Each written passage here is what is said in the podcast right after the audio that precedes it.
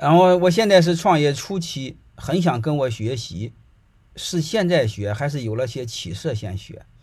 呃，你慢慢来，一步一步的来，好吧？如果你现在是刚创业个一年半年啊，或者是刚创业这个几个月呀，你就听听我二十九号讲那个合伙人股权设计，你先把那个听了啊，那个一百来块钱，嗯，性价比是非常高的，好吧？其他的你先别着急，当你有十来个人、二十来个人的时候，你听听我的两天的线下课。然后教你怎么留住核心团队，好吧？按这个程序来啊。如果是你要没创，现在还没创业，那你就一分钱别花，你就天天你就在这听我胡扯淡就好了啊，好吧？呃，海底捞和胖东来有啥区别？没有太大的区别，可能是胖东来更具备理想主义，好吧？他更有理想主义，就是看淡了这些太多的事儿。回五六线城市做一个项目，一起投资，股权分配可以做指导吗？你就听听我那两那两个小时课，好吧？因为这个不用再指导，我指导你太贵了，我 我要专门指导你，太贵太贵了，好吧？你就听听我那个二十九号那两个小时课，好吧？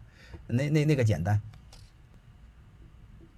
专业重要，学校重要还是城市重要？一定是城市重要，好吧？我应我已经给你讲过一次，城市比专业重要，专业比呃城市比学校重要，学校比专业重要。最不重要的是专业，但是你们总认为专业最重要，是最扯淡、最扯淡的。其实我这就是我想说的，我们多数人认为的几乎都是错的。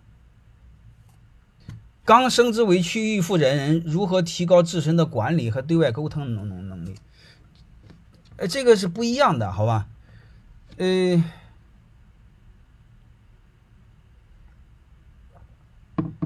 就是我们从没不做管理。从一个一一般员工提升到管理者的时候，他是最主要的是一个思维转变，就是从管好自己到管好别人。但是永远还要知道，管好自己难，管好别人容易，还是要先管好自己。这是第一点。第二点呢，如果是区域经理的话，我们还是要知道，是首先要关注客户的思维。我们一旦当领导的时候，客户的思维是谁呢？你有两个，一个是真正的公司的客户，还有一个就是你的员工。你别站在你的立场上，你站在他的立场上。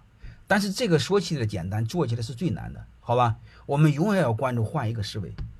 你只要把这个思维换过来，就非常容易。特别是你们做技术的人，特别是你们做技术的人在做管理，呃，最难最难的就是从技术技术思维到客户思维。